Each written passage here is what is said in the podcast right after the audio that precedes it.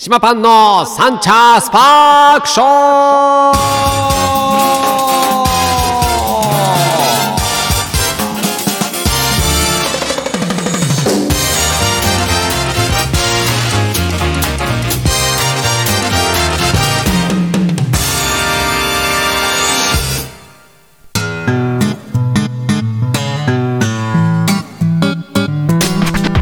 ということで始まりました。サンチャスパークショーでございます。東京カリー番長パン主任の島パンがお一人様でお送りいたします。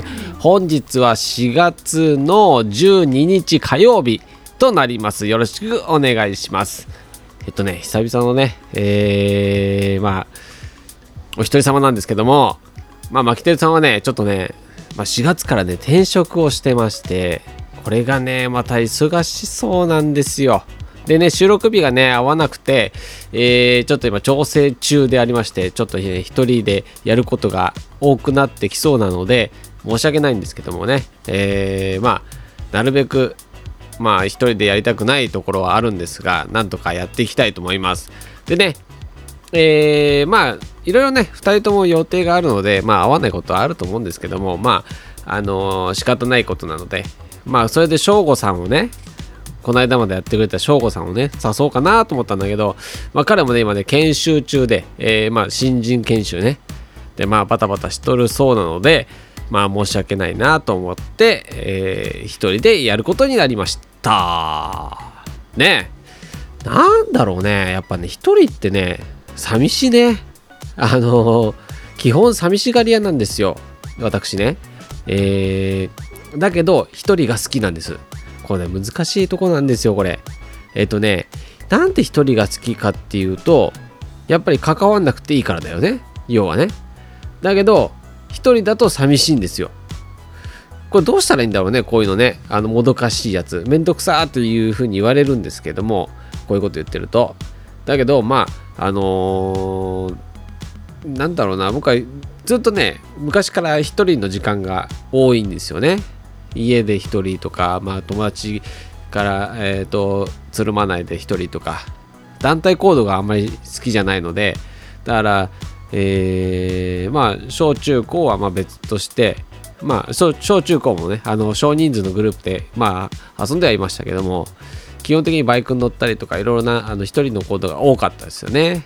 でなんだろうな専門学校に入ってえー、なんだろうねパンの専門学校入ったんですけどパンの専門学校でもほとんど人とねつるまなかったですね。あのー、授業終わってから高田馬場だったんですけど高田馬場で、えー、みんなその後アフターでね飲みに行ったりとかいろいろしてるんですけども僕はあんまり好きじゃなかったのでそういうなんか飲みニケーションみたいのがね。だからもうわざと、えー、バイクとか車で行ってました。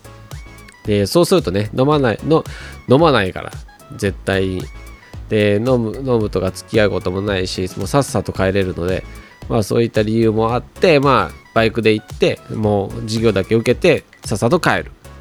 でまあ夜流しながら、ね、バイクでねいろんなとこ流しながら帰ったりとかっていうことをしてましたよ。ねあとあのまあ後ろに誰か乗っけたりとかね。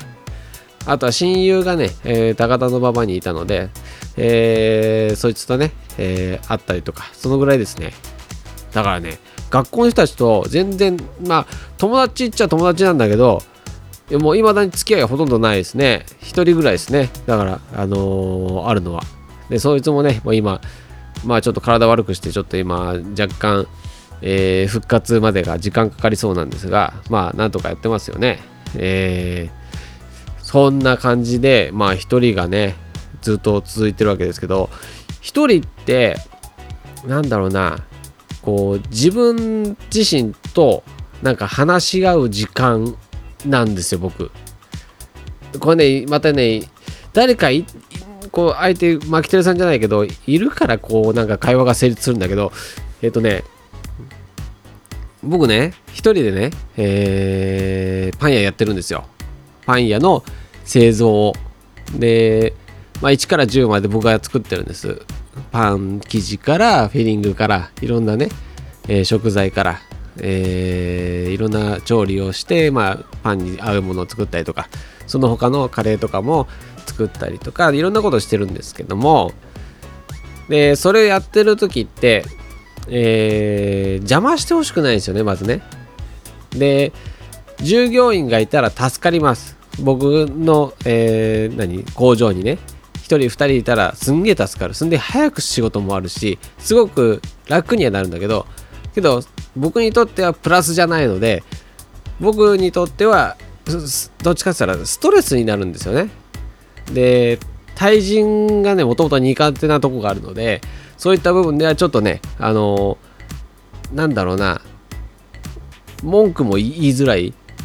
で修行時代に無理やりね文句言わされてたのでその部下にね部下っていうか後輩たちに、えー指導するのにまあちょっと厳しくね言わなきゃいけないっていう感じだったのででそれもいやいややってたんですよ。だからそういうのもあってまあ本来はね言いたくないんですよ。っていうか言う勇気がないんですよ。本来は。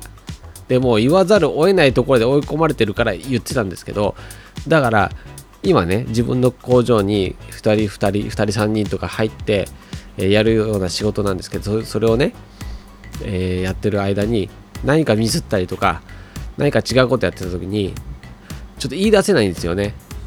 でなので後で僕がリカバリーしたりとかで 僕がね後で作り直したりとかってそういうことをし始めちゃうんですよ。言えないので。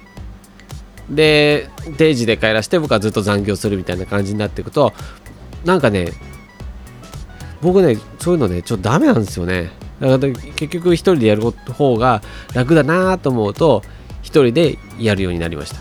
で一人って一番ストレスないんですよ。で何を、えー何をするにしても自分自身の責任にもなるしで自分が原因じゃないですか。だからすごく原因もつかみやすいしあとはもうずっとね自分の中のいろんな人と喋ってます。これねちょっとおかしいって言われるんですけどえーなんだろうな作業しながら、えー音楽かけてでいろんな人と会話をするんです。で僕の中に自分がたくさんいていろんないろんなタイプの自分がいてで今やってる作業とか今考えてるメインのお題がねについて喋れるやつが出てくるんですよ。でそれと、えー今この今リアルに体を持ってる自分とがずっと会話してるんですよね。いろんな会話を。でで会話してるうちに何か分かんないことあったらそれについて分かる人間が人間っていうかね自分がまた浮上してくるんですよ。でそいつがまたいろんなことすべこべ言ってでそれでもまたなんかいろんな会話したらそしたらね45人になるんですよね。僕入れて45人になるんです。でそれがずっとこういろんな会話をしてるんです頭の中で。でそれで、えーまあ、えーな何かの解決をしたりとかあじゃあじゃあみんなであの後で調べようかみたいな感じで、えー本読んだりとかいろんなことして調べてあそうだったよってまた報告するんですよ。でそういうことをして、えー何？自分の中で楽しんでるっていうかまた勉強してるっていうか話し合ってるただ、まあ、あの無心でやってるわけじゃなくていろんなことを考えてます。で大丈夫？俺これなんか言ってて。みんな分かった？なんか 僕だけかな？なんかこんなのね。だからねこう話しながらもなんとなくこうもう一人の自分がこの中にいてあこんなこともいいんじゃない？みたいなことを言ってるわけですよ。でそんなのを、えー今こう喋ってるんですけどまあ気持ち悪いね。やめようかこの話もね。いや今もうさ一人だとさ何喋ったらいいかってところあるじゃない。でこれさまあマキテルさんとかいればこう返事してくれたりとかまあ相づち打ってくれるからまあ話しやすいんだけどもやっぱりね一人だとね返事も何もないからね。うーん。えーとじゃああのねこのラジオさ初めから聞いてる人いるのかな？もうさ180とか190ぐらいじゃない？確かエピソード。だからもう別に最初の方を聞かなくていいんですけど最初の方はでも恥ずかしい状態ですよ。ででこの恥ずかしい状態っていうかもう編集もさめちゃくちゃだし喋ってることもすげえなんか何言ってるか分かんないし多分ね304050ぐらいまではひどいね多分。だからねあんまり聞かないで最近のだけ皆さん聞いてくださいね。でねえー、ラジオねこれエピソード1の前にまあスピンオフがいっぱいあったんですけどでそれもねいろんな人と喋ってはいたんですけどその時に初めねやっぱね会話ってどうしたらいいのかなっていうのを模索しながらやってたんですけどその時にや使ってたアイテムがあるんですよ。それがねなんだっけあのー、あのさ小坂井和樹さんがやってた番組「ごきげんよう？ごきげんようだっけ?」のさサイコロトークってあるじゃない。であれを採用してたの。でなんだろうな。それはね確かねアプリみたいのがあってでちょっとねそれを使って、まあ、サイコロを転がして出たお題について喋ってく一問一答みたいな感じにしたりとかしてたんですけどまあつまんなかったんですよね。なんだろうな話が広がらないっていうか。まあもともとねこれねあの今日もそうなんだけど、えー、準備してもう録音ボタン急にピッと押して自分で始めちゃうんですよ。で何を喋るかっていうのは何も考えてないで始めるんですよ。もう別に余計な会話をしないで始めちゃうみたいな感じでやっておりますよ。でそんなんでね今これあの話しながら iPad をちょっとねいじってたらそのサイコロが出てきたのでちょっとそんな話になったんですよ。でサイコロを振ってみてじゃあそれでちょっと喋ってみようかなみたいなことをやってみようかな久々に。どうでしょうね。とりあえず、えー、話話すことはいっぱいあるんだけどとりあえずなんか今目の前に出てきたのでやってみようか。とりあえずね何が出るかなってやつ。さあちょっと押してみましょう。はい。えー、出てきたのがえっ、ー、とね恥ずかしかった話。恥ずかしかった話？こんなたくさんあるよ。恥ずかしかった話ってなんだろうね。どんなのが恥ずかしいんだと思います？あやっぱりさあの僕ねちょいちょいさおもらしする話するんだけどまあそれは置いとこうね。またねあの誰かがいる時の方が多分楽しいから話してると。これ あの一人でおもらし話してる時が一番こうちょっとなんか気持ち落ちるかもしれないので。だけどねあそういえばさまあおもらしもおもらしの話ちょっとなるけどあの前ね話した時にさおもらしでさあのガチャベルトでおもらししたって話したじゃない。でねこの間ねえー、なんだろうなスタッフがいるんだけどあの販売スタッフでさ、ね、暇な時に談笑してたんだけどね。その時に、えー、制服に息子の制服にベルトがなかったみたいな話になってでそんでねベルトに何使ったかっつって今まで使ってたガチャベルトをねつけてた。であれもねいろんなカラフルな色があるからまあ高速で違反しないようなまあ見れないからは大丈夫でしょうみたいなそんな話をしながらガチャベルトの話をしててガチャベルトってなんか昔ながらでいいですよねみたいなみんな話してで僕はねいろんな太さがあってねとかって話してた。でそしたらあれなんかやっぱりあの布のねそのベルトの厚さによってもやっぱり締まり具合変わるよねみたいな話してたらしてた時にちょっとふとねそうそうなんかね締まりすぎるとねおもらししちゃうしねみたいな軽く言ったの。でそれはもう多分流されるんだなと思って流されてたんだけど実際ね。でそんな話して そしたらあの違う話してた時にふとねなんか気づいたみたいでおもらし？みたいな感じで。であれなんかおもらしとかしちゃうの？みたいな話になったんだよ。そうそうそうみたいな。ちょっとねあのー、ギュッと締まるとね膀胱が締まっちゃうからちょっとちびるんだよねみたいな言ったら ちびるの？みたいな。えーとかってでまあそんでねそのちびる話がさまあ別に普通に話してたわけよ。そうなんだみたいな。やっぱあのもうもう結構限界まであの我慢するタイプだからあのー、まあちょっとねあのー、ガチャベルトの調子が悪くてギュッといっちゃったらまあちょっとね出ちゃったりするんだよねみたいな話してたの。でそれいつの話？学生の時？みたいな話したらほんとね去年？みたいな話したらえーみたいになって45になってみたいなね。そんな話になってましたよ。で45でおもらししたことが世間にバレ始めたっていうね。けどあのポッドキャストではねあのお話ししてるので世界配信で皆さん知ってると思いますけどもえー、そんなんでねちょっとねブツブツ。だけど大漏らししたのは言ってません。あのちび漏らししたやつが言いました。ちょっとあのズボンのお股のとこに富士山が描かれるっていうだけは言いましたけど大漏らしの話は皆さんが聞いてる人たちだけの特権でございますから。はい。いずれかねバレるんで別にいいんですけど。はい。情けない話じゃなくて恥ずかしかった話そのぐらいです。はい。まだ時間あるっけ？まだあるよね全然。次！次はね私の好きなお笑い芸人。お笑い芸人ねあのー、最近お笑いのっていうかねもうねテレビがないのでお笑い番組も全然見れないんですよ。であのー、見てるのは YouTube とかあの TVer もなんか消えちゃってで見てないんですよ最近全然。であれもさ見なくなると習慣じゃないからもう見なくなるよね完全に。でね、えー、そんな中でまあ芸人さんで見てるのはね何だろうな。最近 YouTube で芸人さんのやつを見てるって何見てんだろう。全然見てないな。けど千鳥さんは面白いから見てああれだ。江頭さんだ。江頭2時50分さんね。あれは見てます。江ガチャンネル。あのあたおかなので私もあの見てますよ。はい。江頭2時50分さん。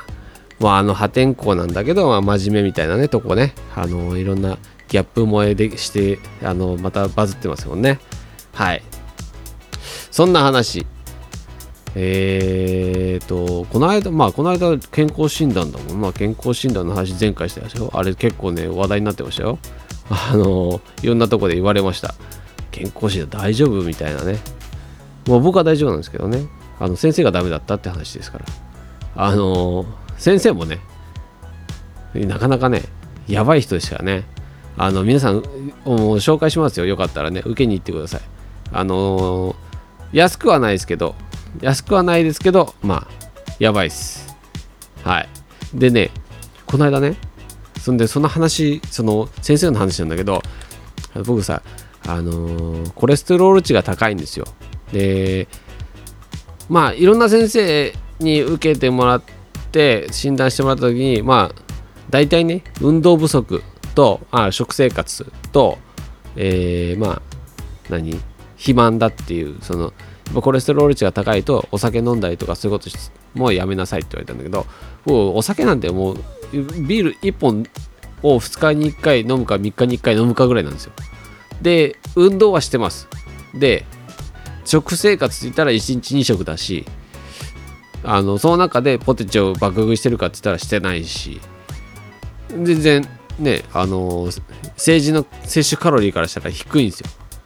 でまあそれでコステロール値が高いんですよね。でまあまあ遺伝じゃねえのみたいな先生もいたんですがまあ本当スポーツ系の先生にね見てもらった時に初めてねあこれ正常ですよみたいな言われてまあアスリート系ねやっぱ体を濃くして使ってる人たちはこういうあの寝なかったりとかそういうなんだろうな多分消費されないんでしょうね。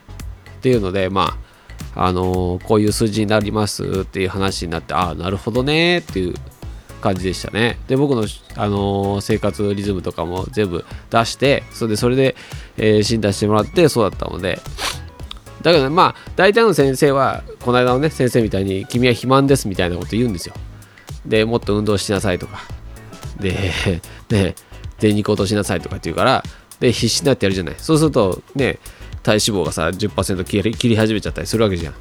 それでも肥満ですかって話になるじゃない。で、この間の先生ね、で、油が良くないって話になって、もう僕はね、最近油を気をつけてるんだと。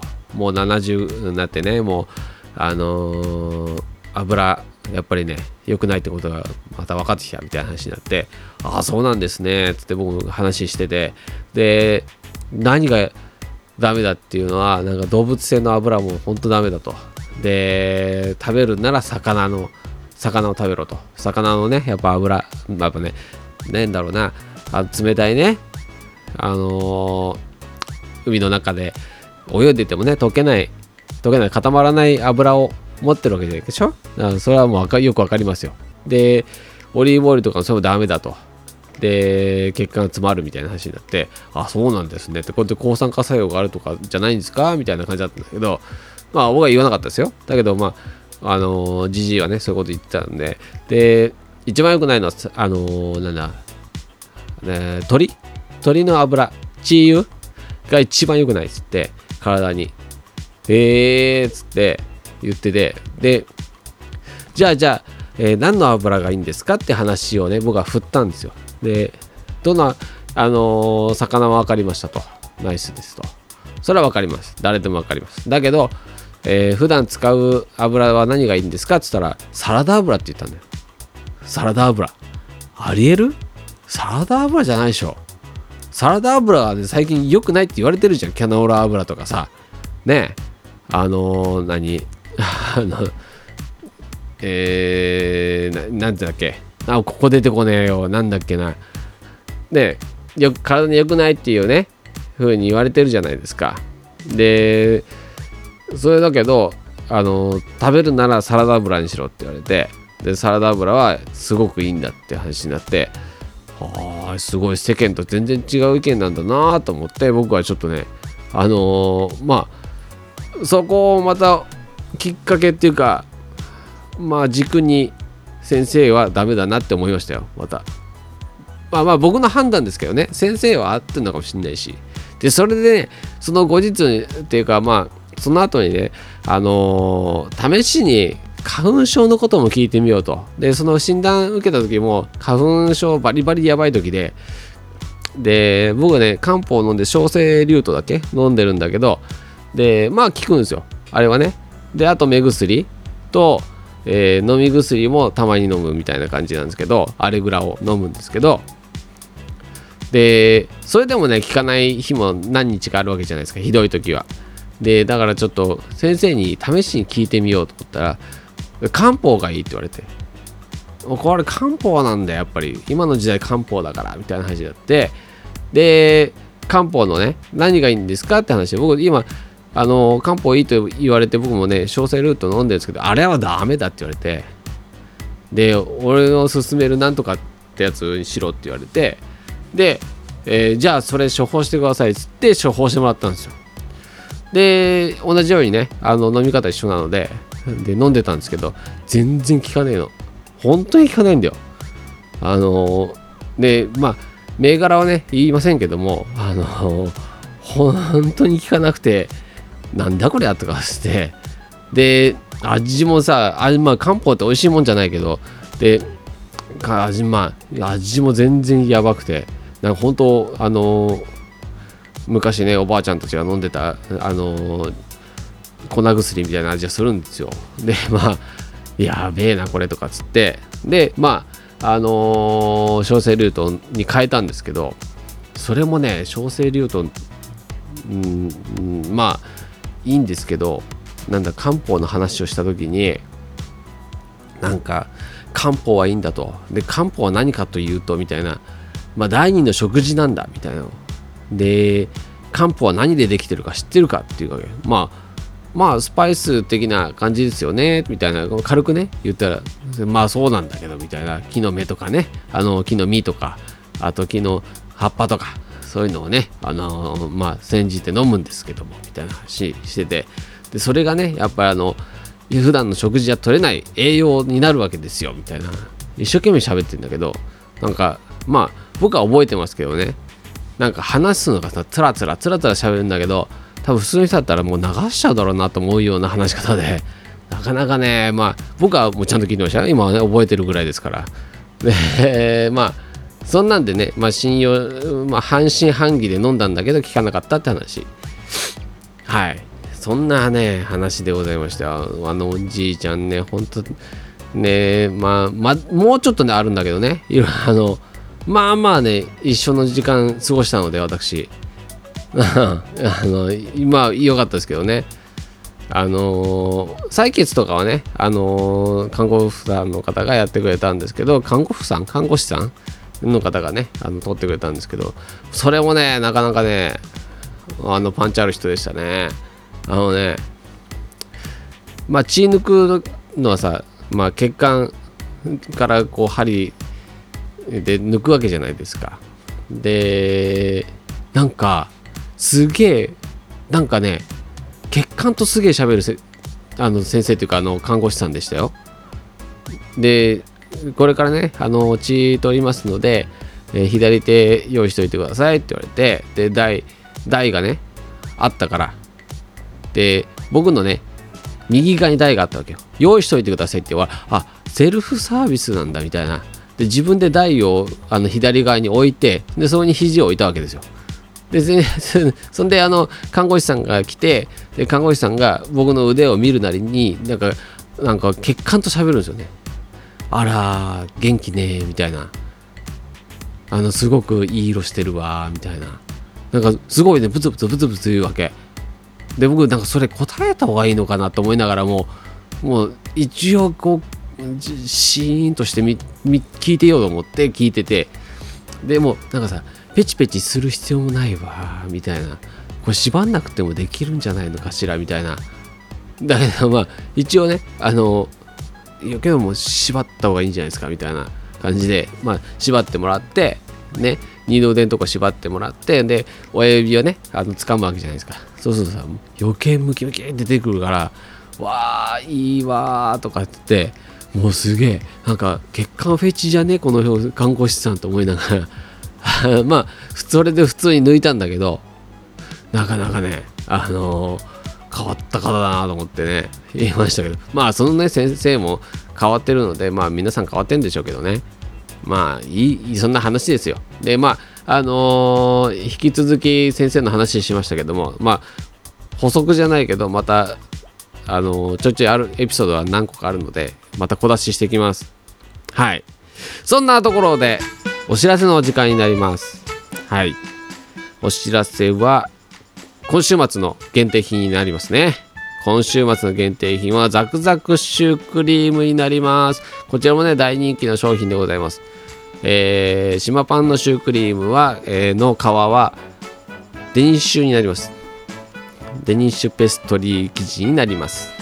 なので、えー、サクサクとしているということになるんですね。で、クリームの方はホイップ、ホイップというかね、生クリームと、えー、カスタードをね、えー、ダブル使いで、ふわっと、とろっと、えー、している、まあなんだろうな、甘さ控えめなんだよね。僕のね、好みなので作ってるのは。けどそれがね、みんな結構受けてるみたいで、まあ嬉しい限りでございますよ。で、まあぜひぜひ、あのーお召し上がってください。このぐらいのチャンスしかないので。で多分80個限定にします。でこれもねやっぱ50個限定だと速攻売れちゃうので、まあ、80個までは頑張らせていただきますけども皆さんねあのー、よければ召し上がりに来ていただければなと思います。あの大人気のシュークリームなので。シュークリームがね週末限定で出るってなかなかだと思いません？まあそんなことでございます。そんなところでお時間が、えー、来たのでこの辺にして終わりたいと思います。島パンのサンチャスパークショーお送りしたのは島パンでした。それでは来週またお会いしましょう。おつかり